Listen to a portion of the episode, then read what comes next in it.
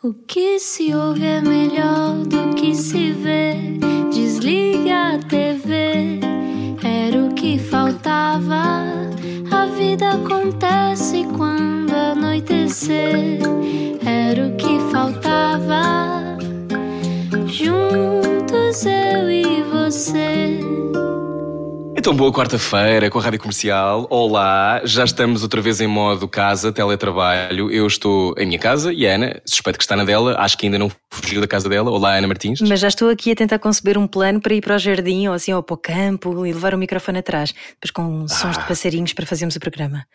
Sim, acho é que, que fizemos aquela entrevista ao João Tordo, eu estou ótimo. Uh, fizemos aquela entrevista ao João Tordo com passarinhos durante o tempo todo pois e senti-me numa residência artística. Aliás, a nossa convidada de hoje também esteve confinada artisticamente antes deste confinamento que nos tocou a todos e ao mundo inteiro. Vamos explicar quem está cá hoje. Explica-nos como se eu tivesse acordado de um coma. Notícia de última hora. Os Clã lançaram um disco que parece relatar o presente, embora tenha sido composto bem antes da pandemia e que começou por ser apresentado pelo tema Tudo no Amor, letra de Sérgio Godinho, Tudo no Amor é Luz, sobre eh, mais ou menos dar o peito às balas por um amanhã em que a salvação pode acontecer. Palavras de Manela Azevedo. Véspera é o oitavo disco da banda de Vila do Conde, com letras de autores como Carlos T, Capicua, Arnaldo Antunes, Samuel Lúria e mais uns quantos nomes assim daqueles bem sonantes. Rui Maria. Bons. Embora costume dizer dizer que os clã a salvaram dos tribunais, a carreira de Manuel Azevedo vai bem além disso. O teatro, o Deixa o, Deixa o Pima em Paz, aliás, com Bruno Nogueira, os humanos, as colaborações, o disco voador, o mundo de luz de Vila do Conde, para o Era o que Faltava. Hoje, Manuel Azevedo, que está mesmo em Vila do Conde. Olá! Olá, muito boa noite, tudo bem? Tudo, tudo bem. bem. Que sorte termos-te aqui, Manuela. Olha, isto para mim é uma experiência um bocadinho fora do corpo e olha que eu tenho poucas destas já nesta fase. é, eu lembro-me de ir para a escola com a minha mãe, eu ia raramente com a minha mãe para a escola, meu pai é que me levava à escola, e lembro-me de irmos ouvir o Sopro no Coração e ser a minha música com a minha mãe. Oh. E nós sempre que íamos juntos, eu sei, todas as mães adoram esta história.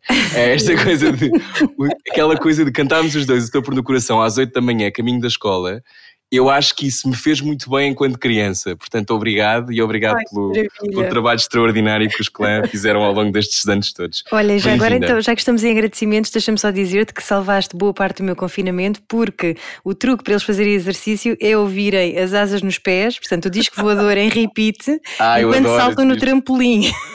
Portanto, nós obrigada por isso. surpreendidos por uma aula na, na escola, na, daquelas, da, daquelas aulas que dão na, na televisão. Uhum. Exatamente, era uma aula de educação física ao som do Asas Delta e ficamos assim muito contentes e orgulhosos por termos a, a nossa música a servir o ensino nacional. eu disse aos meus filhos que ia entrevistar-te e eles ficaram a olhar para mim e eu, sim, aquela menina, mas eu não sei quem ela é. Sabes, tem o cabelo curtinho, no videoclipe tem umas asas nos pés. Fizeram assim aquela coisa de starstruck para crianças de 6 anos e 3 anos, estás a ver? Isso é o melhor efeito, eu acho. oh, oh, Manuela, o que, é que, o que, é que sentes quando ouves estas histórias? Já deves colecionar muitas, não é? Porque já fazes parte e os clã da vida de muitas pessoas. Deixa de ser. Fica, fica, ficas assim já sem sentir nada ou tens sempre um impacto? Não, não. Me parece sempre a primeira vez que eu ouço uma história desse género. É uma coisa sempre muito muito preciosa, é uma prenda. Ouvir hum. esse tipo de, de, partilhas e de memórias é, é para nós bastante especial. É sinal de que a música realmente tocou a vida das pessoas e, e, e essa, essa sensação é muito boa, é, está assim um quentinho. Então vou dar só mais um quentinho antes de começarmos a entrevista, que é Ai, o primeiro concerto da minha mais nova foi precisamente um concerto vosso no Tivoli para pequeninos e foi extraordinário. Ela era ah. bebê de colo, o mais velho já, já, já sabia o que ia, não é? Mas ela era bebê de colo e adorou.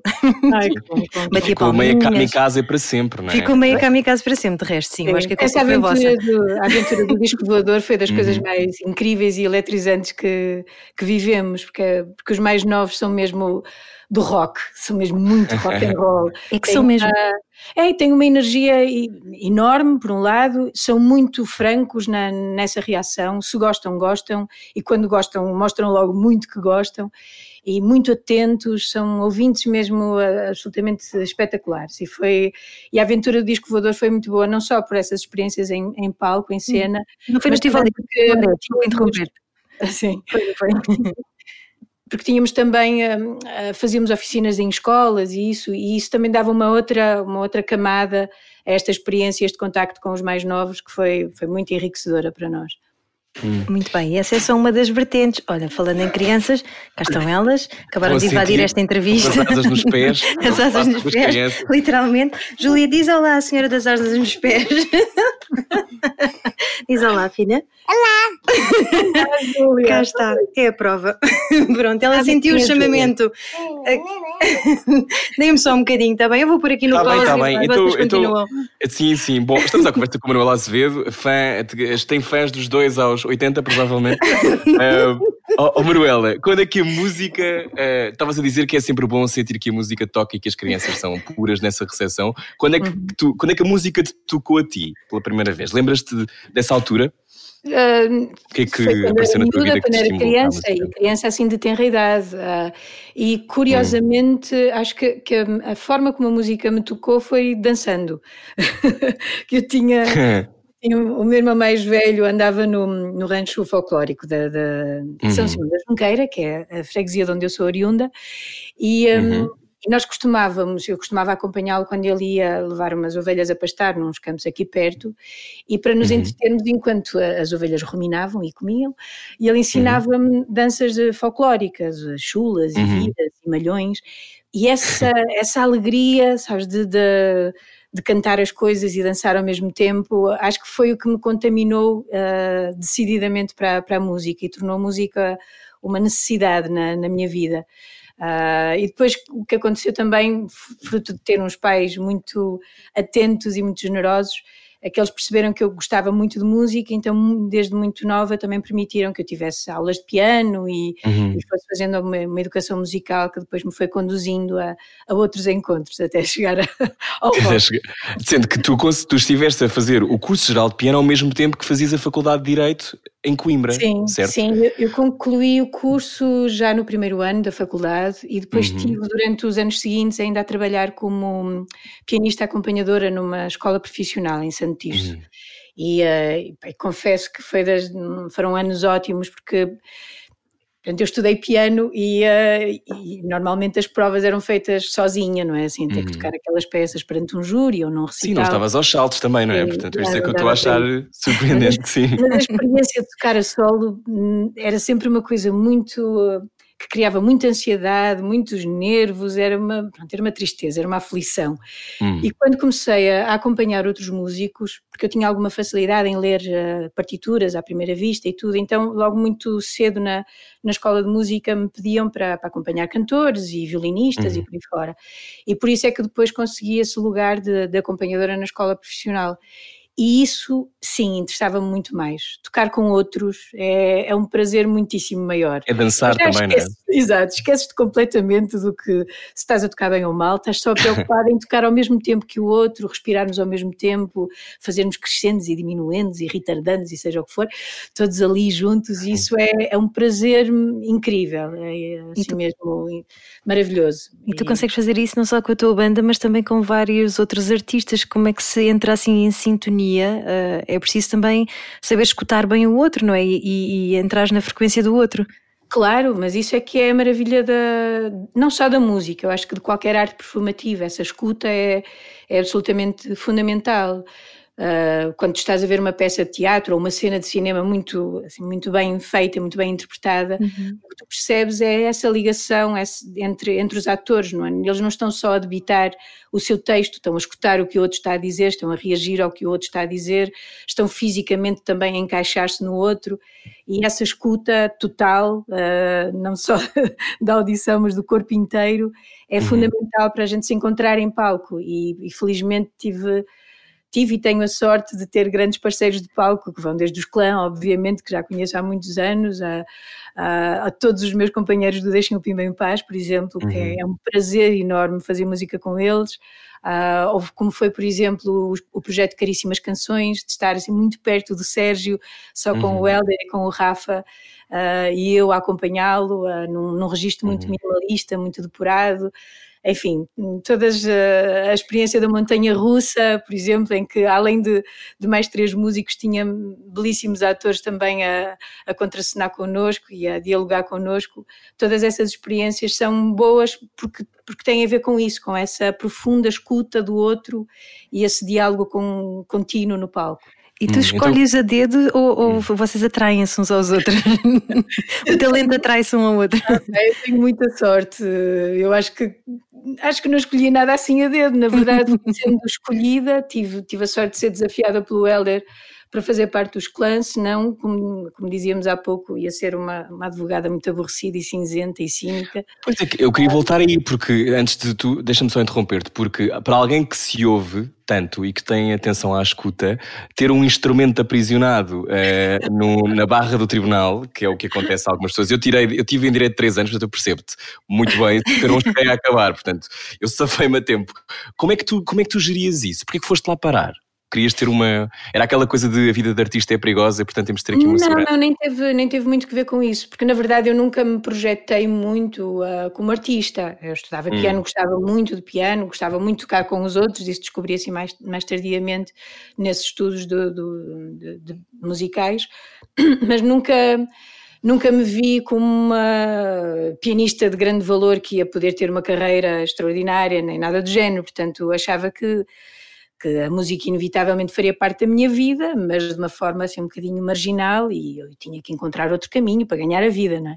E hum. direito era uma, era uma disciplina que, que me agradava muito, eu acho que também porque era um bocadinho romântica olhar para, para aquilo que, que é o direito e uh, achava que era interessante essa coisa de descobrir como é que como é que tu geres uh, e, e escreves leis que vão que vão orientar a vida das pessoas, coisas tão difíceis de, de, de trabalhar uhum. como as relações humanas, como é que tu consegues colocar isso no papel, como é que geres esses conflitos, como é que argumentas também. Claro que o facto de ter visto muitos Perry Masons e coisas assim do género também me alimentava uma ideia completamente claro. idiota de que, de que, o tribunal era fazer um espetáculo incrível de forte argumentação. E, Olha, tu disseste que foi. Quando, quando fiz o estágio, contactei diretamente com a realidade nua e crua e percebi que a advocacia era uma coisa bastante mais dura. Pensar bem, eu tinha aqui para o rock. Tu disseste, desculpa às vezes interromper-te, mas a ligação às vezes falha e parece que há aqui uma branca, então parece que estou a pisar-te a fala. Peço imensa desculpa. Não, não há problema. Eh, estava-te a perguntar que eh, disseste que o Helder Gonçalves é que te puxou para os clã. E o que é que começou primeiro? Foi o namoro ou foi a, a banda? Eu, foi a banda, e hum. sim, eu, eu, eu acho que não ia por aí, porque eu nem, nem sei situar muito bem quando é que essa coisa do namoro começou. uh, mas decididamente foi, foi a banda. Nós, nós já nos tínhamos conhecido na altura em, em que eu estudava na academia em Vila de Conde, o Helder também estudava lá a guitarra, e, um, e demos logo muito bem nessa altura e, e, ele já era compositor nessa altura, acho que ele já nasceu compositor. E, e, cheguei a gravar umas maquetes com ele de umas canções que ele tinha inventado e fizemos alguns concertos em bares para ganhar nos tostões, mas depois com a minha ida para Coimbra e com a ida dele para, para o Porto também, acabamos por nos desligar, ficamos anos sem nos encontrarmos, até que no último ano da faculdade recebi um telefonema do Helder a dizer: Olha, estou a fazer uma banda e tal, e precisávamos de alguém para cantar, não queres experimentar? E eu estava bastante aborrecida de, de, no último ano da faculdade, já estava assim farta de Coimbra. Qual era a cadeira que mais odiavas? Estava tão farta que consegui acabar o curso em junho, logo assim na primeira época, para ir embora. Então fui experimentar e, hum. e gostei muito. Dizer, a primeira experiência do, no primeiro ensaio foi assustadora, porque eu achava que que tinha sido um, o casting errado, não sabia muito bem o que é que havia de fazer, portanto, nunca me tinha visto também como cantora, não é? E, uh, mas por outro lado, há essa possibilidade de poder fugir ao tédio do, do, último ano de faculdade e de fazer uma coisa diferente, acabou por me animar e, e uh, insisti, resisti àqueles receios primeiros e, e voltei aos, aos, ensaios seguintes, e ainda bem. Rui, estavas a perguntar qual é que tinha sido? Não, Exatamente, estava a perguntar qual é que tinha sido a cadeira que tu mais odiavas nesse ano de seca que, que levaste em direito. Havia várias, mas o que me aborrecia nem era Fiscal tanto é muito chato. Tá?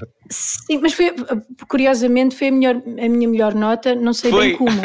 É porque eu não percebi nada daquilo, mas, mas deve-me ter caído qualquer coisa, assim, um raio, qualquer na cabeça, enquanto fazia o exame e tive uma nota porreira. Eu tive uma, nota, notas miseráveis, medíocres, assim mesmo uma, hum. uma aluna mediana que, que se safou à rasquinha, uhum. sem ter que ir a orais, essas coisas assim. Consegui safar-me sempre na parte escrita, mas, mas uhum. não fui de uhum. maneira nenhuma uma aluna brilhante na, na faculdade. Mas o que uhum. me aborrecia mais, francamente, na, no, nos últimos anos de faculdade, foi hum, também por contraste, porque os primeiros anos foram anos de, de uma grande aprendizagem, de uma revelação de um outro mundo, de contacto com pessoas muito diferentes, uhum. com, com uma oferta cultural que eu não tinha em Vila do Conde naqueles anos, uhum. nem, muito menos na minha aldeia, uh, cinema e teatro e dança e tudo, que, que consegui ver uh, em Coimbra, gente hum. muito interessante e conversas incríveis, daquelas profundamente filosóficas sobre a vida e, o, e o sentido dela e tal, essa coisa toda. Mas depois comecei a perceber que que toda essa dimensão mais verdadeiramente universitária, não é, de contacto com ideias uhum. diferentes e o pensar da vida, começou a ficar uma coisa muito entediante e seca e as pessoas estavam todas era preocupadas com a média e com o que, é que iam fazer depois do curso e começaram todas a desligar-se e já não tinham conversas interessantes, já só falavam sobre coisas muito, muito práticas e aborrecidas e acho que foi mais isso que me desapontou, foi, foi por um uhum. lado esse desligar das pessoas de, de, de, do, do, lado mais interessante da vida académica uhum. e por outro lado também o facto de Coimbra estar a ficar uh, lotada de, alunos. Houve um, um, aumento enorme de cursos, muitos alunos a entrar, poucos alunos a sair, porque muitos saíam chumbando. Uhum. Então a vida era um inferno. Era um, na pior cantina, que era a cantina amarela de, de Coimbra, havia filas intermináveis, por isso vocês estão a imaginar em que estado estava a cidade. Portanto, tudo Sim. isto tornou a vida em Coimbra bastante mais aborrecida e difícil. E por isso Olha, eu, que música é que ouvias nessa altura? Lembras-te? Ah, sim, ouvia até à exaustão uh, Tom Waits, que era assim o meu grande companheiro. Ouvi o Nighthawks at Diner, que é um disco uhum. ao vivo dele, assim, num bar, com histórias no meio das canções. E era, era assim uma espécie de porto de abrigo uh, que tinha. Quando estavas na fila da cantina. Sim, essa é a minha grande memória assim, de consolo e de companhia. Não na fila da cantina, porque nessa altura não havia ah. aqueles dispositivos que nos permitem ouvir música enquanto caminhamos uhum. e tal, uh, mas ouvia muito em casa, sim. Mas essa hum. transição de que estavas a falar, de quando as pessoas estão a terminar os cursos e de repente começam a pensar na vida prática, isso é um desencantamento, mas achas que é uma coisa eh, que pode ser revertida? Ou seja, essa coisa de parece que de repente desistimos todos dos nossos sonhos porque temos que ir uh, ser muito crescidos e ah, agora isto é que é a vida real. Achas que isso é reversível e que nós podemos continuar a alimentar de alguma maneira? Ah, eu acho que devíamos tentar, porque senão a vida fica mesmo uma coisa muito sem saborona e seca e, e, e triste. mas, mas, mais uma vez, não sei se foi a, a, sorte que tenho que, que me permitiu ter este olhar assim mais apaixonado por a vida. Porque se eu não tivesse tido a felicidade de encontrar uma outra maneira de, de, de sobreviver e de ganhar a vida, uh, fazendo algo que me apaixona e que me desafia em cada etapa, que é, que é fazer música, que é trabalhar com os clãs e, e com todas as pessoas com, com quem trabalhamos desde aí e que fui encontrando desde aí. Acho que não, se não tivesse tido essa sorte, se calhar era uma pessoa cínica e cinzenta e mais uhum. preocupada com as praticalidades. Uhum. Portanto, no, a vida a sério. No fundo, o truque é esse, é mantermos a paixão, não é? Mantermos apaixonados por aquilo que fazemos e... Sim, sim, isso é fundamental. Seja a fazer o que for, né? se, se, o que nos apaixona é, é, fazer tapetes ou ser carpinteiro ou outra coisa uhum. qualquer, ou ser cozinheiro, que seja, mas, mas é mesmo muito importante eh, essa, encontrar essa essa, esse prazer no que, no que te sustenta, não é? no que te ocupa todos os dias. Estamos à conversa com o Manuel Azevedo, uh, dos Clã. Diz Ana, ias fazer uma pergunta. E, ia perguntar que, um, eh, em relação a, às artes também, a, a, tua filha também está a seguir um bocadinho as pisadas mais na área da dança, não é? Sim, eu, ela fica sempre muito irritada quando fazem esse tipo de, de perguntas de ai, vais ser como os teus pais, vais ser artista como os teus pais, porque, porque é, é uma pressão também, não é? Pesar sobre, sobre os, as crias, um destino que, como se elas não pudessem escolher o seu destino, e ela claro. está a escolher o seu, uhum. escolher o seu caminho, e, uh, e também passa pelas artes, é certo, uhum. mais pela, pela dança, sim, pelas artes performativas, de, uh, mais relacionadas com o movimento, mas, mas sim, anda, anda aí, lançava o mundo. Olha, nós, nós falámos de, daqueles primeiros ensaios, mas como é que foi o primeiro ano em que de repente estás numa banda, 92, e os clã começam a chegar às pessoas? Como é que foi, como é que foi esse, esse tempo? Como é que o recordas? Um, Nós uh, começamos a trabalhar mesmo no final de, de 92 e uhum. o ano que seguiu, o ano de 93, foi um ano de trabalho só, só trabalho. Uhum. Portanto, foi logo uma, uma grande aprendizagem essa. E, e, e se há coisa que, que aprendi com os clãs é que, é que é mesmo assim que, que, as coisas se fazem, é trabalhando muito, ensaiando muito, testando muito, e só quando tens a certeza que tens um, algo sólido e, e consistente o suficiente para para te dar confiança é que podes subir a palco e, e mostrá-lo. E foi isso que aconteceu. Durante o ano de 93, estivemos só a trabalhar, a ensaiar, a preparar as canções. E depois no início de 94 fizemos os primeiros concertos, a que chamamos primeiros movimentos, e, eh, e começámos a, a, mandar maquetes para editoras e para rádios e para jornalistas, a, a tentar ver se conseguíamos encontrar eh, algum parceiro para para nos permitir ter uma, uhum. uma vida editorial também. E, e, como é que as pessoas reagiram logo na altura? Tipo, os, essa, esses editores, esses jornalistas entusiasmaram-se? Uh, eu não tenho memória disso, por isso é que te estou a perguntar, porque eu nessa altura tinha 5 anos, não me leves a mal, ah, Manuela. Não, não, não. Eu sei que o meu pai adora os clã e a minha mãe também, de resto, não tenho, não, não tenho memória dessa altura. Sim. Nós, nessa altura, era, havia muitos radialistas, por exemplo, e, e uhum. que, tinham, que eram uma espécie de curadores de de opinion makers. Programas de autor. Uhum. Agora, não é? Uh, e que serviam muito da, da, nova música portuguesa, passando maquetes, coisas assim que chegavam às vezes com, uhum. com cassetes ainda em fita e essas coisas todas. E, um, uhum. e nós tivemos o olhar atento de, de, de gente sei lá, como o Álvaro Costa, na, na altura na uhum. Antena 3, uh, ah, o Henrique Amaro foi alguém também que nos acompanhou logo desde muito, muito cedo, uhum. o Joaquim Paulo, que era da Rádio Nova, que era uma rádio no uhum. Porto, uh, que nessa altura, ainda por cima em que havia assim uma, um fervilhar de de, de gosto pela, pelo acid jazz e pela música mais de, uhum. de, dança e mais ligada à soul, e nós tínhamos algumas referências próximas disso também. E a Rádio Nova, muito nos programas de autor do, do Joaquim Paulo, dava um espaço muito grande também a isso. Por isso tivemos aí a possibilidade de poder mostrar as nossas músicas na, no ar, no éter, uhum. e, um, e depois fomos batendo a portas de editoras, muitas nos foram fechadas assim logo, Tipo, ah, isto, não sei se este tipo de música cantada em português tem interesse. Canta lá isso em inglês, pá, que é mais exótico. Não, nem era tanto, era mais pelo, pelo tipo de música, de ser assim mais jazzística e tal. Uhum. Achavam que se calhar, pá, só o rock, porque os chutes e pontapés ou o Rui Veloso faziam rock and roll muito bem cantado em português, mas, mas avançar por territórios assim mais estranhos da, da uhum. música, uhum. pronto, era, era sempre uma coisa mais difícil e um, das editoras apostarem. Uh, até que fomos bater à porta da, da, da EMI e uh, que primeiro uh, também disse que, que achava que, que, se calhar não, não tinha um espaço para um artista assim, até que eu e o Helder decidimos ir mesmo lá uh, aos escritórios da EMI falar com o David Ferreira. Nós fizemos, um pitch muito bom e ele gostou de, desse atrevimento de uma pessoa ir lá e dizer não, não, mas nós somos, Olha, o estudo de advocacia a dar resultado, viste? Não, acho que o Helder era bastante mais convincente do que eu. assim só para, para dar mais um, mais um reforço e, uhum. uh, e um sorriso.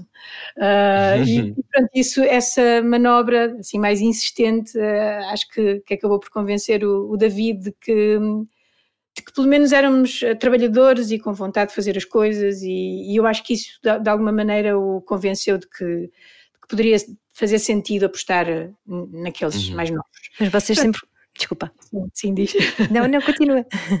e pronto, então apostou nisso, conseguimos gravar o disco. Também há, devo dizer que o facto de termos como produtores dessas maquetes e como uh, escritor também de, e parceiro em algumas canções, uhum. uh, o Mário Barreiros, produtor, e o Carlos T, que também era produtor uhum. e, e, era parceiro em algumas canções nossas, e eram pessoas bastante respeitadas pelo, pelo David Ferreira, ajudou bastante a que, a que o projeto parecesse ainda mais sólido. E uh, acho que se não tivéssemos de, se calhar esse apoio, essa, esse, essa confiança de dois nomes tão importantes na, na música nacional, uh, se calhar era mais difícil acreditar em dois, dois miúdos que chegaram vindos lá sabe-se lá de onde. E pronto, e depois foi, foi o, o, trabalho normal, gravar o disco, tivemos logo assim um pequeno dissabor, de, porque na altura em que o disco ficou pronto não tínhamos espaço editorial para, para lançar, porque a editora estava a lançar outras coisas, então tivemos que ficar assim seis meses à espera com o disco hum, pronto. Seis meses? Foi horrível. Mas pronto, mas depois saiu no dia, no dia dos namorados e tal, e correu, ah, okay. correu muito bem, foi assim um disco bem recebido. O Luz ou qualquer coisa, não é? Exatamente, exatamente. Uhum. E sentiram pressão para virem para Lisboa, porque vocês mantiveram-se por Vila do Conde, não é? Não é que a gente tenha sentido muita pressão, mas de vez em quando uh, falavam-nos nisso. Vocês não querem vir para cá? Se calhar aqui estão mais perto de, de tudo, dos jornalistas, das televisões, das rádios, de tudo.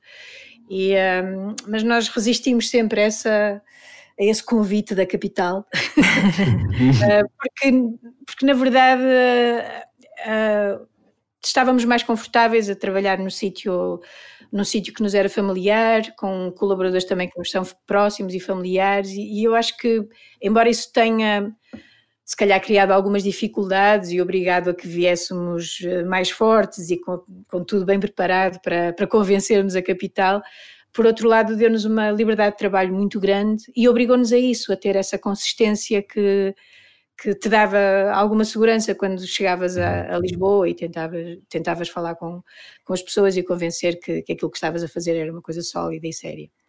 Olha, e a letra, por exemplo, do, da poesia uh, desse álbum, ainda te. As letras ainda te fazem sentido desses álbuns iniciais? Ou já, já parece que são há muitas vidas atrás e que já não faz sentido nenhum? É o caos, é o caos, é a mutação. Ainda faz sentido. Sim, essa, essa, particularmente ainda faz bastante sentido, não é? Se a gente olhar bem para, para a canção, fala de coisas muito importantes, da importância da educação uhum. e da informação e, eh, e, de, pronto, e de como coisas preciosas se vão perdendo na, uhum. Nesta voracidade de, do mundo moderno. Uh, por isso, sim, algumas ainda fazem sentido, outras fazem menos, é certo, mas, mas curiosamente, uh, o Pois é, que foi a primeira canção pública.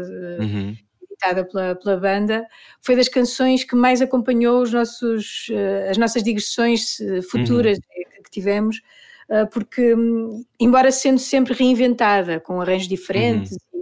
fomos sempre desconstruindo a canção, mas ela apesar de tudo, fez sempre sentido. é quase como manter ali uma, uma memória viva, é quase como manteres assim uma, uma ligação àquilo que é a vossa gênese. É importante isso quando, quando estás a fazer o alinhamento de um, de um concerto. Vocês já fizeram milhares, não é? Mas pense nisso às vezes, se faz sentido às vezes uma música de 96, trazê-la sempre convosco, ou quase sempre convosco. É, é, é quase como manter-vos lá também, desenhados sempre. Na verdade, quando, quando pensamos na, no alinhamento de uma nova digressão, uh, pensamos sempre em função do que que temos de novo para mostrar. Uh, uhum. E isso às vezes faz-nos descobrir canções mais distantes na nossa discografia que uhum. de repente fazem todo sentido nesta altura. Uh, Uh, mas, mas, tem mais a ver com isso, com, com, histórias que são comuns, do que propriamente com a, com a obrigação de teres sempre uma espécie de, de conta uhum. com o passado que tens de ter ali presente na. Não se esqueçam, somos estes. Claro que há canções que são assim quase obrigatórias, né? Uh, canções que são muito importantes nessa relação que temos com, com o público que gosta dos clã e que, uhum. e que faz com que, lá, o problema de expressão seja uma canção quase uh, inevitável uhum. nos nossos concertos, mas muitas vezes aparece no encore ou, ou noutro, uhum. noutro local, ou então, se realmente é uma canção que faz sentido na, no espetáculo que estás a construir, no momento que a, que a banda está a viver na, uhum. nessa altura, então sim, pode, pode ser até a, a primeira canção a abrir o espetáculo. Uhum. A seguir já vamos conhecer a Véspera, neste caso, Véspera, o novo álbum dos Clã. Venha daí, estamos à conversa com o Manuel Azevedo, saber o que é que em 2020 faz vibrar ou odiar os Clã. Venha daí. Era só para chamar a sua atenção. Era o que faltava. Com Rui Maria Peco e Ana Martins. Na comercial. Boa viagem com a Rádio Comercial. Olá, boa quarta-feira. Eu sou o Rui Maria Pego. Olá, eu sou a Ana Martins. Connosco está Manuela Azevedo, em direto de Vila do Conde. Uh, que memórias é que tens de Vila do Conde de miúda um, da cidade em si? Ou da vila, neste caso? Ora bem, eu, eu sou uma rapariga da aldeia, não é? Portanto, eu tenho mais memórias uh, da infância, ah, mais, mais, do campo do que propriamente de Vila do Conde. Uh, mas de Vila do Conde, a, memória assim mais remota que tenho é do mar e da praia. que era onde eu uhum. passava o verão. Um, meu pai era polícia da segurança pública e uhum. uh, havia umas colónias de férias uh, que decorriam na, na, escola primária em Vila do Conde. Uhum. Vinham, vinham crianças de todo lado para, para lá. E como meu pai uh, tinha também um curso de enfermagem e fazia uh, às vezes serviço de enfermeiro na, nas colónias uhum. de, de, férias, eu tinha a sorte de poder ficar, não os 15 dias da praxe, mas um mês inteiro. Ah, que sorte! Férias. E era uma maravilha, era uma coisa assim, são das memórias mais felizes que tenho da minha infância, porque é tudo aquilo que tem que ver com o verão, o calor, os cheiros do, do verão, e depois irmos em filinha pelas ruas de Vila do Conde até, até à praia, comermos pão com marmelada, uhum. meio da manhã, uhum. depois voltarmos para, para a colónia para, para o almoço, com aquelas uh, latinhas para, de, de, de, metal para beber uh, o sumo, que ficava sempre muito fresquinho, e cantávamos coisas divertidas, em para a praia, a vida praia, fazíamos amizades incríveis de gente que depois perdíamos durante o resto do ano, porque só voltávamos a encontrar no verão, mas são memórias maravilhosas que tenho. Olha, e este ano como Bom, é que... eu, eu, vai, Não, não, força. Estas coisas, não, vai, vai, hoje a ligação está particularmente intermitente. Se estivéssemos nós cara a cara, não era? Isto era muito mais pois é, fácil. É, era mais fácil. É, é, muito, é muito mais fixe, mas olha, isto é o que temos neste momento. Já falaremos sobre a pandemia, mas eu ia mergulhar já, já neste álbum Véspera. Eu adoro a canção Armário. Uh, adoro. E, Rui Maria? Mas gostava que. Uh, Porquê que será? Não, gosto muito, de, porque tem, tem graça, eu gosto, gosto muito da, das letras, mas um, queria que tu me explicasses, Manuela Azevedo dos Clã, um, uhum. O que é que tem este véspera lá dentro, que já foi lançado a 22 de maio? Véspera são 10 canções um, uhum. que, que, foram. A, a, composição delas e o arranjo delas ficou pronto no final de 2018, depois de muita procura do que é que queríamos fazer e de qual seria o rumo do próximo disco. E, uhum. e acho que pela primeira vez num, num disco dos Clã, todas as canções uh, partiram da música, ou seja, foi a música que, que foi enviada para os nossos parceiros e letristas uhum. e, uh, e, as palavras vieram depois. Uh, e, e o que de alguma maneira selecionou que estas fossem as canções do Véspera tinha que ver com uma carga que as músicas já tinham e que depois acabaram por se por hum. contaminar aquilo que os escritores uh, contaram na, na, nas letras que escreveram e que era qualquer era assim um misto de, de uma sensação de uma ameaça assim latente, iminente, de qualquer coisa, de uma sombra que estava ali uh, a rondar. E por outro lado, uh, uma, uma, música muito franca, com poucas camadas, muito, com elementos muito in your face, quase como se fosse música bidimensional, por assim dizer. Sim. E também uma qualquer coisa assim meia física, quase sexy em, em algum pulsar de algumas canções. Tem, tem, tem, tem que eu tive a ouvir e achei. E isso tudo eu acho que, que, ajudou a que depois as palavras que vieram uh, contavam histórias desse, desse género, ou seja, eram uh, passavam essa ideia de, de, de tu te sentires uh, ameaçado, mas mesmo assim com vontade de, de dançar, com vontade de, de, te libertares, com vontade de continuar a viver, de te apaixonares, de te entregares. Um, e no caso do armário, mais concretamente, que foi a uhum. primeira, foi assim uma estreia no, no, nosso encontro com a Capicua, que pela primeira vez colaborou connosco neste disco uhum. e, uh, e, resultou de, um, de uma, uma, visita que ela fez cá, cá à casa, ao nosso gravador, para uhum. ouvir todo o material, a ver se, se ela se animava a escrever para nós. E nessa, nessa conversa, enquanto mostrávamos as maquetes e tudo, tivemos a falar sobre a vida, sobre as coisas. A uhum. Ana, na altura, estava muitíssimo grávida, estava muito perto de, de, de, ser mãe, e então, inevitavelmente, falamos sobre a vida, sobre o mundo, sobre os receios e, e esperanças no futuro. Um, e, e, nessa conversa surgiu essa, essa nossa. Uh, esse nosso estado de espírito, de, dizer que achávamos que, que, o disco tinha, tinha alguma coisa a ver com essa sensação, uhum. assim, esta coisa de. Assim, Sim, já nem sai à rua com medo da desgraça, não é? Hum. E falámos-lhe dessa imagem do, do canário da mina. Uh, uhum. É uma coisa, quando nós descobrimos esta história, ficamos mesmo assim impressionados, porque, porque pelos vistos os mineiros uh, costumavam levar para as minas principalmente para minas onde havia a possibilidade de haver a libertação de gases que pudessem ser tóxicos e, e perigosos para, para os trabalhadores, levavam consigo um canário numa gaiola. Por isso, só a ideia de uma criatura tão bonita e tão frágil assim a ser levada para as, para as profundezas de uma mina, já isso é assim meio, meio absurdo, não é? Meio estranho. Uhum. Depois o canário lá estava, ia cantarolando, e quando ele começasse a deixar de cantar, a tossir, a, dar, a dar que não estava bem de saúde, era um sinal de alarme. Portanto, era, era, era esse sacrifício de uma vida muito frágil e muito bonita, uhum. é? e do canto também dela, para uhum. salvar, para anunciar o, a, essa ameaça latente uhum. de um gás que se liberta, do, do, mal que está a chegar. E, um, e a Capicua pegou nessa imagem e acabou por construir esta letra incrível, uhum. que, que é a letra do armário, que, que ilustrava esse, essa sensação essa que já tínhamos na altura uhum. e que acabou por ser um, um retrato uhum. absolutamente literal do que acabamos depois por viver todos na, no confinamento a que esta pandemia nos obrigou. Aliás, quase todo o álbum parece assim um bocadinho profético na, no tema sinais. Vocês, Vocês dizem são é o, videntes, é o princípio do fim. pois é. Pois, o Samuel é que tem culpa disso, ele é que se pôs a escrever essas Samuel coisas Lúria. todas. É? Uhum. Exatamente. Mas, por exemplo, quer o armário, quer os sinais, foram estreados em palco no, num concerto que fizemos no Douro Rock no verão passado. Portanto, isto já existia uhum. nessa altura. não, não, não, se preocupem que nós não temos poderes mediúnicos. Não. Ai, são vocês a disfarçar agora.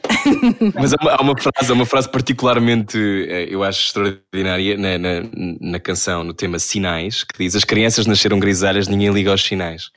Um, sentes que até as crianças já não sabem brincar, Manuela?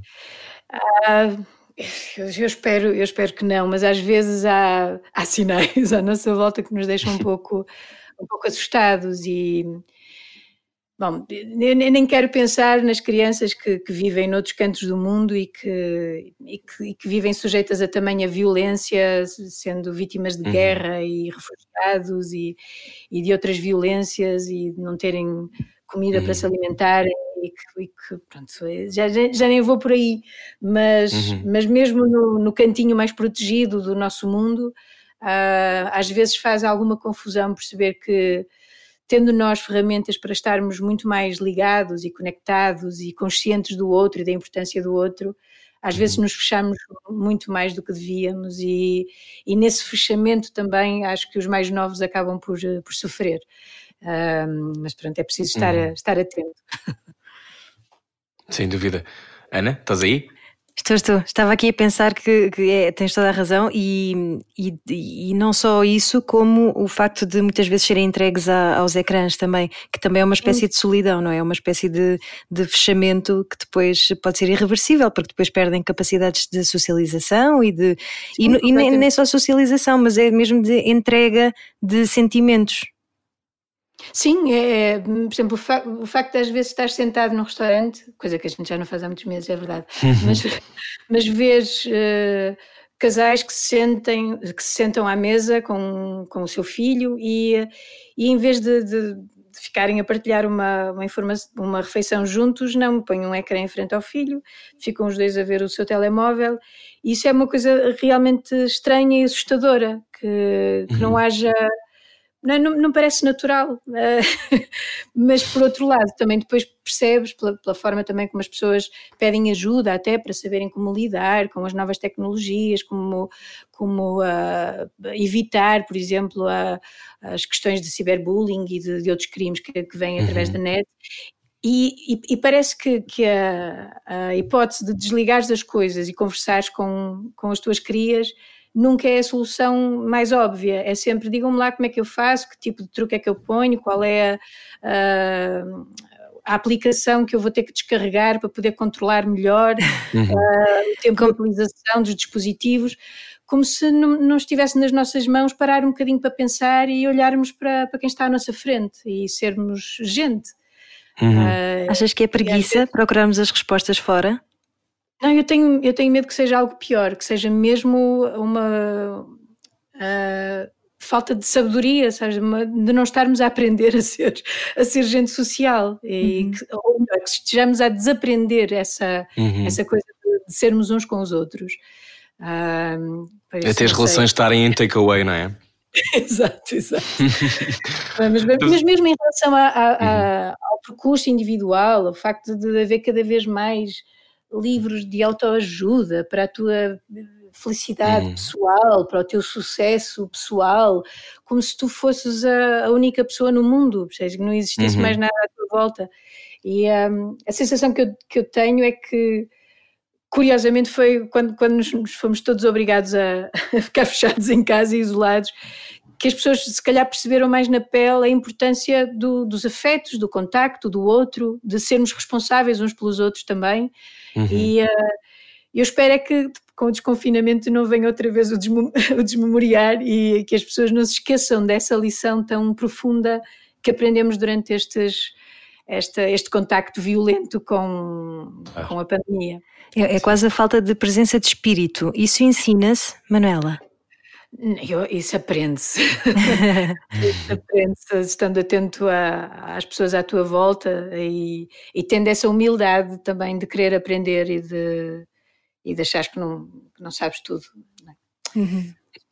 Olha, tu, tu já, já viveste várias vidas, mas os clã, uh, corrijo-me se eu estiver errado, uh, nunca mudaram a sua formação. São os mesmos, certo? Uh, mudámos agora recentemente. Ah, boa! Fantástico, obrigado. Corrijo-me, sim, então. Não, o que aconteceu foi que na primavera, olha, está a fazer quase um ano, ou se calhar está a fazer uhum. exatamente um ano. Uh, nós estávamos a chegar à fase de, de, ah, temos que entrar em estúdio, temos que preparar dois concertos uhum. que tínhamos já apalavrados, que era o Douro Rock e uma apresentação na festa do Avante. E, uh, portanto, íamos começar a trabalhar a, a, sério, ficar fechados em estúdio a gravar e por aí fora. E o Pedro Rito, o nosso baixista, uh, que entretanto se tinha envolvido noutros projetos que, que estavam a exigir uma grande disponibilidade uhum. de tempo e de atenção do, da parte dele, percebeu que não ia ter o tempo necessário uh, para os clã. E uh, ficou bastante atrapalhado, veio ter connosco e disse: pá, eu já andava a adiar esta comunicação há algum tempo, mas hum. nós estamos agora mesmo na iminência de ter que ir para estúdio e eu não vou conseguir uh, ser o baixista que vocês precisam, dar o tempo que vocês precisam, para, para construírem este disco, e, portanto vou ter que sair da banda e, e pronto. E curiosamente, o, baix, o baterista, nós sempre hum. tivemos uma secção rítmica muito unida, estava uhum. com problemas semelhantes e aproveitou a boleia do, do Rito hum. para dizer: Pois eu também estou com problemas mais ou menos parecidos e tal, e se calhar não vou ter a disponibilidade para, para, hum. para, para gravar agora, para estar tanto tempo parado em estúdio e tal. Então de repente ficamos assim sem dois elementos Uh, ainda aos seis uh, pensámos, mas então o que é que fazemos? Acaba, acaba a banda aqui ou, ou continuamos? E mesmo, e, Estão e os, proibidos. E o Pedro Rito, que, foi o primeiro a dizer que saía, disse: Não, nem pensar. Temos aqui um disco muito bom, vocês têm que continuar, isto tem que se fazer. Pá, arranjem uns, um substituto, uns substitutos agora para, para estes concertos e depois logo vêm, pá, mas isto, isto até vai ser bom para a banda, vai ser uma injeção de energia, pá, um desafio novo, pá, mas vocês têm é que continuar. E, e pronto, foi o que a gente decidiu. Uh, tivemos uh, que procurar. A primeira coisa foi tentar encontrar duas pessoas para, para substituir este, a nossa secção rítmica para esses concertos que tínhamos uhum. uh, já fechados. E tivemos, olha, mais uma vez, muita sorte, porque os dois que encontramos, que foi o Pedro Oliveira para a bateria e o Pedro Santos para, para o baixo, uh, acabaram por ser tão certeiros que, passado o primeiro concerto que fizemos com eles, estávamos a dizer: Epá, vocês não querem fazer parte da banda e gravar este disco connosco, porque é muito bom trabalhar convosco. Ah, que bom. E, e pronto, temos um clã renovado agora, com uma jovem secção rítmica. O baixista ah, é absolutamente jovem fez há pouco tempo 30 anos. Que disparate. Não, quem é que tem 30 eu não, anos? Eu não vou dizer a minha idade, Manuela, que não ficar aqui constrangedor. Mas, mas, apesar de o mais novo, é, é bastante sensato e, e são, os dois, são os dois, duas pessoas incríveis, encaixaram-se muito bem na banda, porque como, como devem imaginar, não é Claro, não é fácil, ser... é de repente entrar num coletivo que já trabalha há, há, há mais de duas décadas junto uhum. e encaixarem-se bem. E eles fizeram um trabalho inacreditável de aprendizagem das nossas músicas todas que eram necessárias para, para esses concertos. Uh, mas assim ao detalhe, sabiam tudo, as malhas todas. E, uh, e depois tinham, têm também uma grande abertura de, de, espírito, escutam muito bem, são belíssimos músicos, têm um sentido de humor ambos muitíssimo bom, o que é uma coisa bastante saudável para, para trabalharmos em grupo e, uh, e pronto, e agora já nem nos lembramos que eles são recentes na banda, já já fazem parte do clã. Assim, de ah, forma... é a melhor sensação de todas, quando alguém depois parece que esteve sempre lá, não é? Exato. É e, e, por, e, por, mais anos que passem, eu acho que tu vais continuar sempre a ser uma espécie de uh, Mika Jagger portuguesa. porque tu em palco e não sei de onde é que vem essa energia, porque de facto tu conversares, não é? Uma pessoa pausada, tranquila, serena, muito eloquente e tal. E depois chegas deixa, ao palco. Deixa um santo, não é? Deixa qualquer coisa. o que é que se passa, Manela Azevedo, quando tu sobes ao palco? Opa, não estou sozinha. Isso é a coisa mais importante, eu acho. Uh, o facto de estar ali com, com mais companheiros a fazerem-me companhia é, é, é, é, muito importante, é mesmo fundamental. Um, e depois há, há, realmente qualquer coisa de, de, especial que se passa em palco. Uh, para já essa, isso de estares a fazer música com os outros e, e, e teres que estar envolvido e disso te contaminar e te alterar quimicamente até. E depois essa coisa estranha que é estar assim tão exposto perante uma plateia de desconhecidos. Quer dizer, há uma outra cara que a gente às vezes conhece, mas, mas a uhum. maior parte deles são desconhecidos e essa vertigem é, é incrível porque podia te deixar apavorada, não é? Mas, mas muitas vezes faz isso, liberta em ti uh, energias diferentes e, uh, e, uma, e uma vontade de de, de, de comunicar a música muito forte, muito intensa e tendo essa companhia toda nas, nas uhum. tuas costas a ajudar-te, a dar-te essa segurança, uh, também facilita que, que, o trabalho seja, seja feito. E agora como é que vais fazer para libertar vapor? Porque os concertos, já lá vamos a essa parte, não é? Da parte má, de, aliás, várias partes mais da pandemia, mas essa é uma delas, o cancelamento de espetáculos. O que é que tu vais fazer para libertar vapor, Manela Azevedo? Andas aí em casa aqui a esfregar tudo? Ai, é muito difícil, isto é mesmo, é mesmo difícil. Um, não, temos estado a pensar no que é que, no que, é que se pode fazer, temos, temos estado muito atentos a todas as notícias que vão surgindo, desde a possibilidade dos teatros abrirem, uh, uhum. uh, a ver também no verão, embora os festivais estejam uh, suspensos, de, de, de, se poder fazer alguns espetáculos ao ar livre, desde que haja plateias controladas, não é? com lugares marcados uhum. e tudo. Portanto, estamos assim desertinhos para que o desconfinamento seja feliz e, uh, e corra tudo bem e, uh, e, se possa regressar a, a alguma normalidade mais, uh, mais cedo do que as piores previsões e que possamos subir a palco o mais brevemente possível, porque, porque é óbvio que para nós era importante lançar o disco e por isso é que o fizemos, eh, mesmo sabendo que não uhum. podíamos fazer nenhum concerto de apresentação já. Mas, mas para nós só faz mesmo sentido um, esse encontro mais importante com, com as pessoas cara a cara no palco. Até porque há muito sobre as canções que tu aprendes no palco depois de as tocar várias vezes e tocar hum. bem e tocar mal e correr bem o concerto e correr mal. Ganham vida, não é? Exatamente, vais aprendendo, é uma, é uma sabedoria que se vai conquistando também, até em relação às canções que, que vais criando. Olha, e o que é que faz uma boa canção? Olha, não faço ideia, é das coisas que eu acho mais misteriosas e admiráveis, porque eu, pronto, eu canto e tal, e dou uns bitites às vezes sobre os arranjos e não sei o quê, mas não crio, não faço ideia de, como é que, de onde é que sai essa coisa de se inventar uma melodia ou de se escrever uma linha, de se escrever um romance, de, de se criar uma peça de teatro, não, não sei de onde é que isso vem e acho maravilhoso, acho mesmo das coisas mais incríveis e, e, uh, inspiradoras na raça humana é essa possibilidade uhum. de criar, é? de criar algo novo. Uh, mas das canções que eu gosto, e há muitas dos clãs que eu gosto, uh, eu acho que o, que o que torna uma canção uma, uma boa canção é, é esse encontro absolutamente necessário entre música e palavra, que às vezes é a coisa mais difícil de, de encontrar e que no caso dos clãs, por exemplo, implica um, muito trabalho e, e, gravarmos muitos takes e, e também falarmos com os letristas e por isso é que temos uma um enorme privilégio em trabalhar com estes parceiros, porque são parceiros muito generosos que, uhum. que te permitem isso, permitem-te que haja esse diálogo entre a palavra e a música e que, que, peças que eles alterem uma sílaba aqui e que reescrevam outra coisa acolá e que façam mais um, ve um verso para uma parte nova que inventaste. Uhum. Portanto, tem que haver uma grande generosidade enquanto autor para te permitir que haja este diálogo entre, entre criações, não é?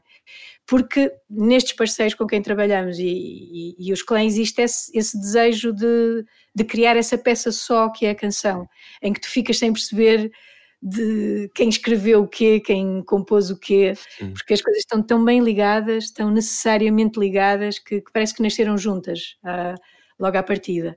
E isso, quando, quando sentes isso numa canção, é sinal de que, de que a canção está certa. Olha, e o que é E que quando é que um álbum. Ah, eu agora estou aqui a fazer só esta Vai, vai, pergunta, que vai. é por caso de uma vez isto me acontecer, eu tenho que aproveitar.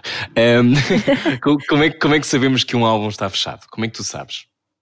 Ou vocês sabem, neste caso. Sim, é, é uma, é uma coisa di- difícil de, de, de teres a certeza que, que, que acertas.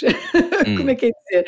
Às vezes tu achas que é isto mesmo, está o, disco Sentes num é rim, Manuela Azevedo. Ah, está certo. Depois passam os anos e ficas a pensar, ah, pá, se calhar tinha feito de outra maneira ah, aquilo, tinha, tinha se calhar insistido, não tinha colocado aquela música naquele, naquele lugar, tinha retirado aquela do alinhamento. Portanto, há coisas que o tempo depois te vai ah, ensinando e, e- Uhum. e há um olhar crítico sobre o teu trabalho que às vezes faz com que ah, sintas que há decisões que tomaste que se calhar não eram as mais certeiras. Mas o que é importante quando as tomas é que as sintas como sendo certeiras e urgentes. Tem que haver essa, esse compromisso de, de verdade Uhum. com, com o que estás a fazer. Ah, por isso é que muitas vezes demoramos algum tempo a lançar os discos, porque só mesmo quando temos a certeza de que é aquilo que queremos lançar é que o fazemos.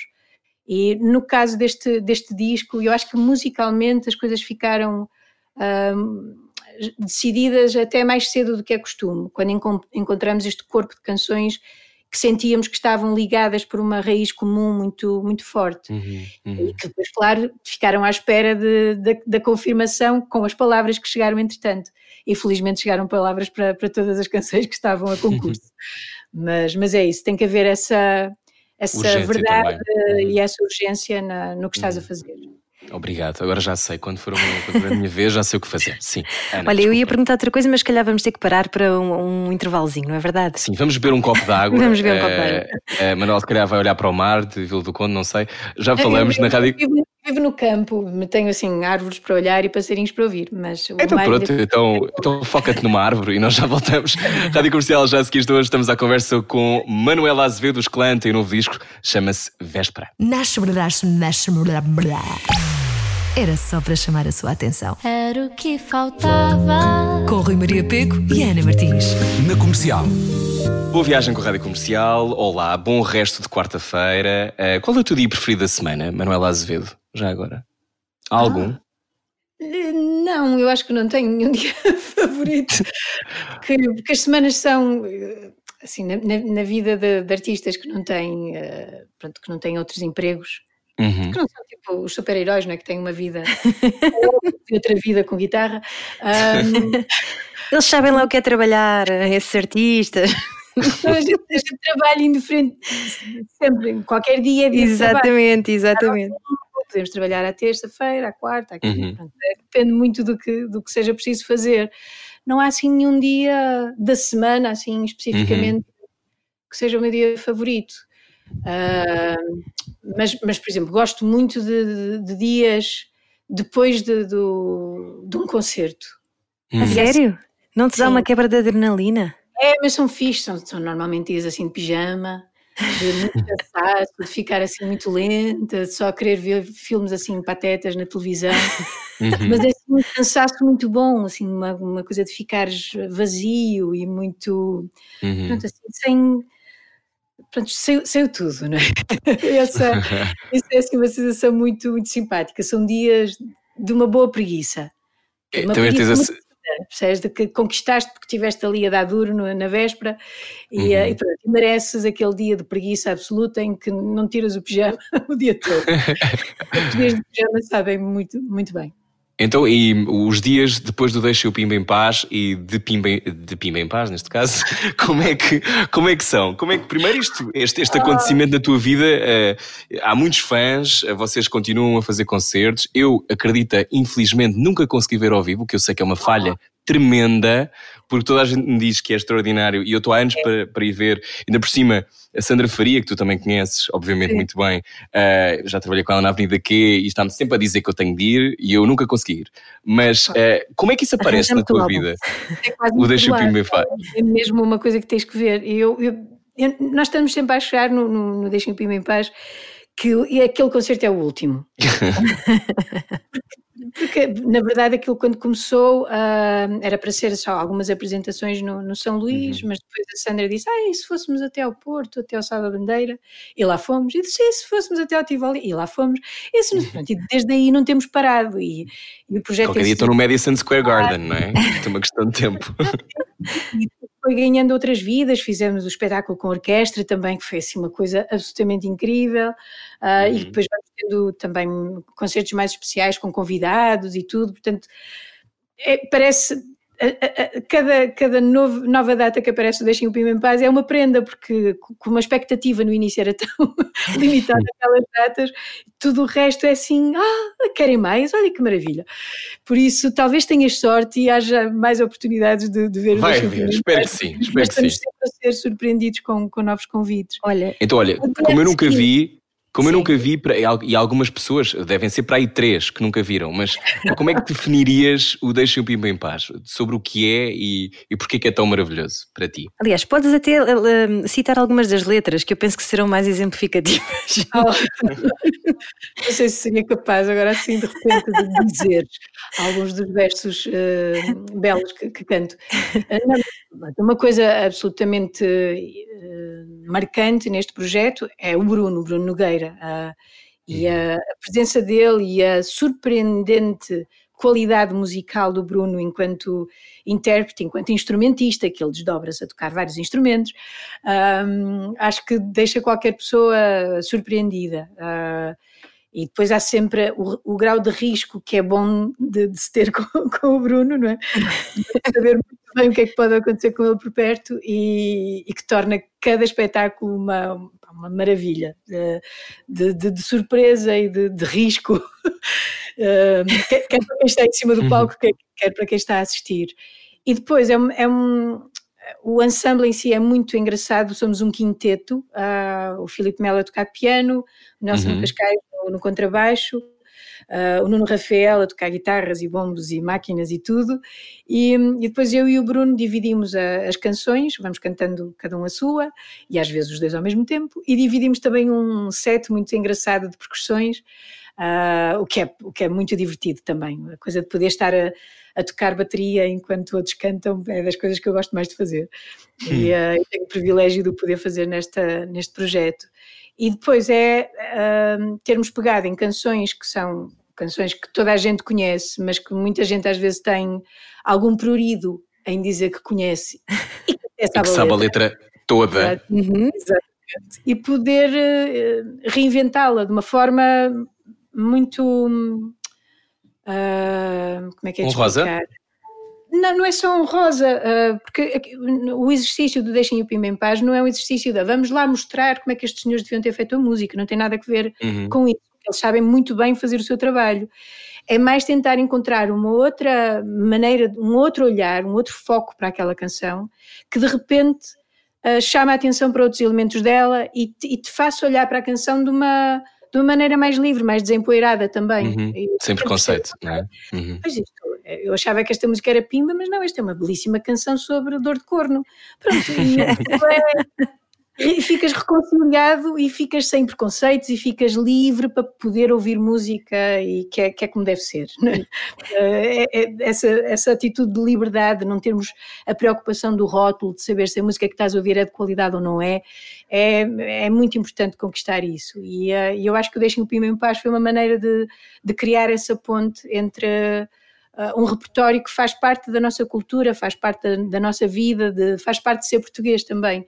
E, uhum. uh, e, é importante deixarmos de vergonhas em relação àquilo que somos. E que também aborda grandes temas da, da humanidade, nomeadamente para ti que vives no campo, como por exemplo, uh, porque não tem tal o nabo, não é? Portanto, é, é, é, é importante é, refletirmos sobre estas coisas. É uma canção magistralmente cantada pelo, pelo Bruno. Uhum. Ele apresenta sempre como sendo uma canção que lança questões sobre a agricultura. Exato. Não respondendo a essas questões, portanto, deixando na plateia essa reflexão para levar para casa e portanto é uma belíssima canção. Olha, e tu ficaste, eh, bem, imagino que tenhas ficado uh, tudo ao mesmo tempo.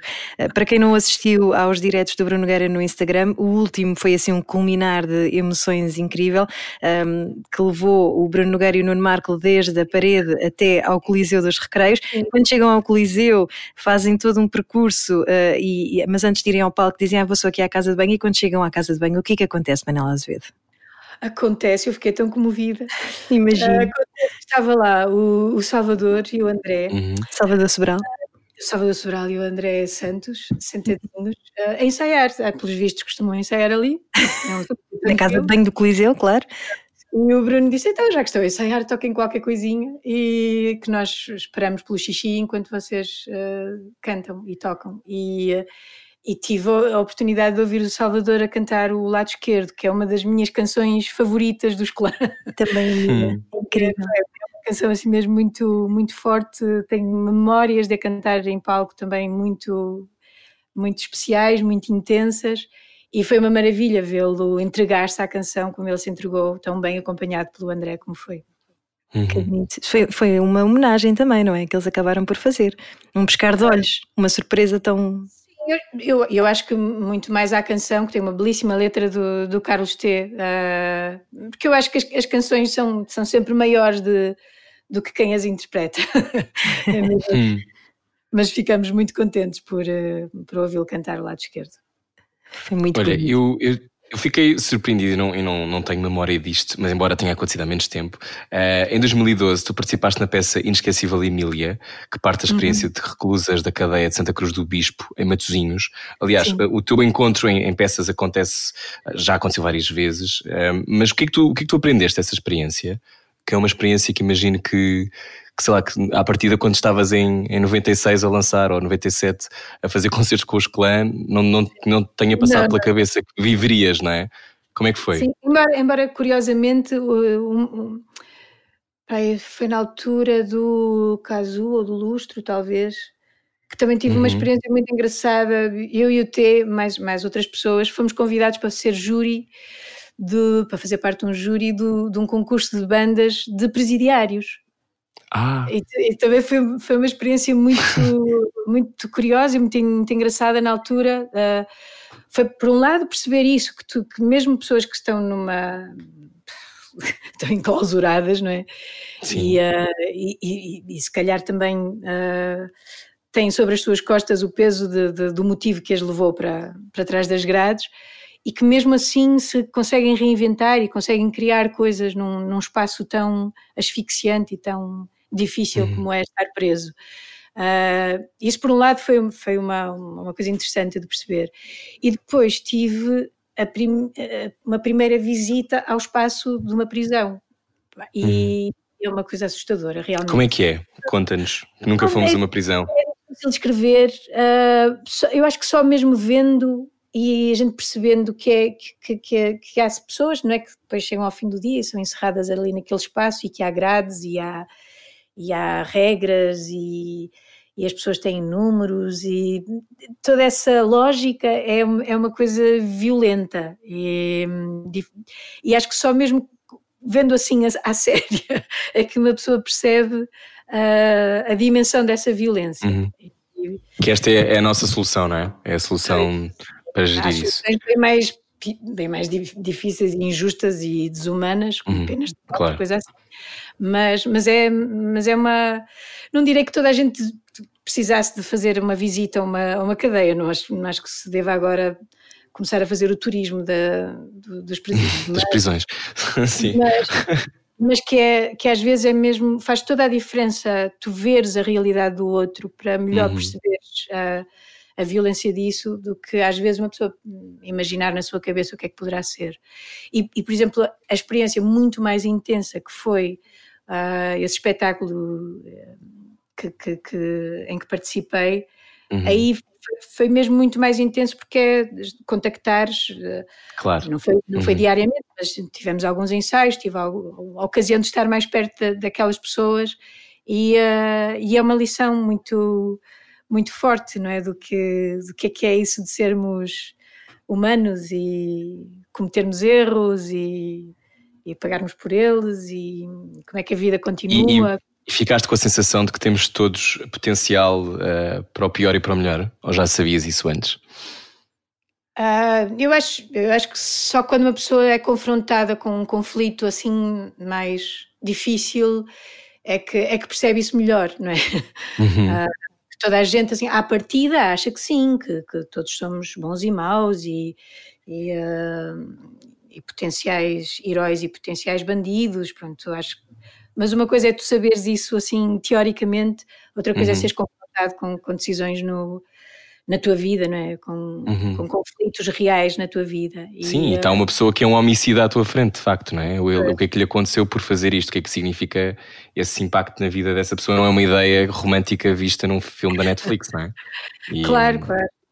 Bom. É, mas, mas nessas, nessas, nessas ocasiões a, a lição maior que se tira é que não há respostas únicas, não há respostas certeiras para nada, não há nunca é certo classificares uma pessoa de uma forma definitiva, porque há sempre muitos lados da história e, e há sempre uma dimensão de, de, compreensão que é importante estabelecer, mesmo Olha, perante que... o mais difícil e o mais violento hum. dos, dos criminosos. Claro, e o que é que aprendeste, mudando agora completamente o tema, sobre uh, António Variações no extraordinário momento que foi Os Humanos? Os o Humanos! Que é que, o que é que aprendeste? Opa. Nós ficámos uh... todos muito felizes enquanto país. Tenho que agradecer. Sim. Obrigado, mais uma vez. Fizeram um serviço Mas, público. Sim, Sim o, que é que, o, que é que, o que é que aconteceu ali? Foi também um acaso do destino? Foi, tinha de acontecer? Canalizaram António e de repente. Tanta, tanta. O que é que aconteceu? Não sei muito bem, eu acho que, que inevitável, não, de, de, certeza absoluta que, que se a música do António não tivesse a força que tem, coisa, eh, os humanos não tinham acontecido como aconteceram. Uh, porque uhum. o que uhum. levou toda a gente que, que, que, faz parte dos humanos a dizer que sim ao projeto teve que ver com isso, com a força das maquetes que nós ouvimos, com a urgência do, do António que se sentia ali. Às vezes em maquetes uhum. que, só, que só se ouvia a voz dele e, e palmas uhum. e, e, pouco mais. Um, e depois foi também a felicidade de, de, de, nos encontrarmos ali sete músicos que se que, que, se cruzaram muito bem, que se entenderam muito bem. Aquilo foi, foi incrível. Nós costumávamos dizer que, que os humanos tinham sido uma espécie de colónia de férias, acho que era o Rafa. Porque era essa a sensação, era, era tão bom estarmos juntos e. Então, principalmente quando, quando começámos a preparar os, os poucos concertos que fizemos, foi, uhum. foi uma coisa mesmo de, de, grande celebração do que, do que aconteceu ali. Uh, era mesmo essa atmosfera assim uma, Eu vi um deles no Sudoeste e aquilo foi mágico. Ah, o que é que aconteceu ali? Eu também vi esse concerto. Sim, sim. Foi sim. a primeira vez que o Camané foi ao Sudoeste. Ele estava estava assim mesmo completamente passado com, com a dimensão daquilo. é que estava. E, e, e, naquela noite em particular, parecia que estava mesmo. Estavam quantas pessoas? Tu tens, tens noção? Eu tenho esse DVD, por acaso, ficou para, para a memória. Sei. É difícil, eu não, nunca sei fazer contas a mais de 100 pessoas, eu já perco a conta. Estavam mais de 100. É que eu acho que nunca tinha visto tanta gente junta, e de verdade, e nós fazemos muitos festivais, mas eu acho que nunca vi um aglomerado tão grande de gente. Mas mais do que, a, do que o número de pessoas, era a, a energia, o ambiente era. que se via ali e o facto de veres miúdos muito novos a cantarem as canções todas do António Variações uhum. uh, pá, como, como, se fossem suas. E isso é uma coisa. E sem pudor, não é? Sim, uhum. sim, é uma coisa maravilhosa mesmo. Foi assim, um encontro muito feliz com o trabalho do António e do António com muita mais gente que o conheceu a, a partir dali. Portanto, uhum. acho que uhum. foi, foi mesmo uma coisa bonita. Sim, foi uma sim, história bonita. bonita. simbólica, serviço público e, e, também tem a ver com visibilidade, não é? Dar visibilidade a alguém que foi tão importante e ao mesmo tempo tão maltratado de outra forma, não é? Portanto, ainda bem que, que isso aconteceu e fico muito, muito contente. Uhum. O incompreendido. Um, Manuela Azevedo, nossa convidada hoje, um, perguntava-te agora se, se, o que é que aprendeste com a pandemia, porque nós temos feito esta pergunta, a pandemia um dia destes deixa de existir, já não podemos fazer esta pergunta, portanto Exato. temos de usá-la enquanto é Voltamos é às nossas vidas normais. Ah, isso, pronto, pois o que é que perguntamos, Ana? Ficamos aqui sem saber o que fazer. Uh, Perguntava-te então, o que é que para ti é a maior lição, ou tem sido a lição mais vibrante uh, para ti, Manuela Azevedo? Um, eu acho que a, a, lição maior que eu aprendi daqui, eh, que, acho que era algo que, que eu já sabia de alguma forma, mas que se tornou mesmo absolutamente evidente depois destes dias, é a importância dos outros, das saudades que eu tive de, de estar eh, com o resto da, da, da, banda, com amigos nossos, de poder sair à rua, de poder visitar eh, amigos, uh, de poder fazer uma festa, de poder ir jantar fora. Uhum. tipo que saudades de jantar fora. É estar com, estar com os outros, estar assim perto, cara a cara, uh, é, é mesmo uma coisa que, que nos define que nos deve definir e que faz, faz mesmo muita falta. E, um, e perceber essa, a importância de, de, de, de, termos a consciência de que, de que os outros são, são muito importantes, que, que teres, sentiste responsável pela, pela saúde dos outros, pela segurança uhum. dos outros, é, é uma lição importante que a gente não devia esquecer de todo. E percebermos que que, que, é importante termos um Serviço Nacional de Saúde, que é importante termos médicos uh, que, que, que, nos tratam, que há gente que vai uhum. trabalhar para levar alimentos para todo o lado, que há esta rede de, de colaboradores de, de, solidariedade social uh, que, permite que, que, um país pare e a vida continue apesar de tudo, embora haja muita gente que, sofreu e sofrerá ainda muito por causa da, da, das questões económicas uhum, e da, da precariedade. Da uhum. claro. Mas, mas essa consciência de que, de que fazemos parte de um todo e é assim que as coisas fazem sentido, e eu acho que foi isso que se tornou, para mim, ainda mais, mais claro e evidente. Muito bem, e a banda sonora será sempre agora a véspera, o novo álbum dos Clã, que de resto Sim. recordamos é profético. É profético. Agora, pergunto se tens alguma profecia de quando é que vamos poder ver os Clã ao vivo, não tens, não é? Não tenho, não, não, não, gosto de prometer coisas que. que pois não cumpres, depois, eu percebo. Porque o que é claro. prometido é devido, uh, já dizia a canção. Um, mas, mas queríamos que isso fosse assim em breve, não queríamos esperar até ao próximo ano, nem até ao outono. que seja, se calhar na primavera, se calhar não vai dar ainda, mas que seja já no verão. Isso sim, hum. gostava Estamos a trabalhar. E, tem, e tens sonhas com isso? Tens assim uns sonhos em que és tu a explodir em palco de alegria por finalmente poder? Não, não, não, não tenho. Por acaso ainda, ainda não comecei a sonhar com o palco. Normalmente os meus sonhos com o palco são sempre pesadelos. São? sim, sim, tenho muitas vezes, muitas vezes não, mas, mas recorrentemente acontece-me sonhar ou que estou a chegar atrasado ao palco, uh, já ah. começaram o concerto e eu não encontro as botas, uh, e não consigo calçar, ou que estou no sítio errado, uh, ou, ou, que abri a porta que não devia ter aberto, enfim. Né, normalmente quando sonho com palco são sempre pesadelos. eu nunca imaginei que tu sonhasses que não encontravas as botas para o concerto. Acho, acho. É horrível, é horrível. É, mesmo, é dos piores sonhos que tenho. Sim, aquela coisa de chegares a palco e está a banda toda lá, a olhar para ti e a dizer: Ah, é? Agora? O pessoal já foi embora. Estou um lindo sarilho aqui. Ah, mas é que, mas é que pronto, é, é péssimo, é péssimo. Então, olha, nós, nós queremos sonhar muito com esta véspera, com este véspera, embora uh, haja ali algumas sombras e alguns demónios com os quais temos que, eu acho que enfrentar. Uh, é um belíssimo disco, obrigado, diverti-me muito a ouvi-lo. Uh, e, e, pronto, e agora já está, já está em todo lado, não é? Já foi lançado no dia 22 de maio. terá, terá edição física? Quer dizer, terá, não é? Porque... Sim, sim, nós okay. lançamos também em CD. Quisemos, queríamos ainda fazer uma edição vinil, mas. Uhum mas o Covid não deixou. mas, mas, provavelmente, se as coisas correrem bem, uh, talvez mais lá para a frente uh, consigamos fazer essa, essa edição okay. em vinil. Okay. Acho que vai ficar mas o... bem, porque o artwork do disco é maravilhoso, com as ilustrações do André da Loba, ficou assim um objeto mesmo muito bonito, que eu acho que merecia uhum. assim, uma, o tamanho do vinil. Sim, o tamanho do vinil, e não te preocupes que o Covid não para a música, nós não deixamos, nós não vamos deixar. Manuela Azevedo, é muito obrigado. Gostamos muito, de conversar contigo. Manela.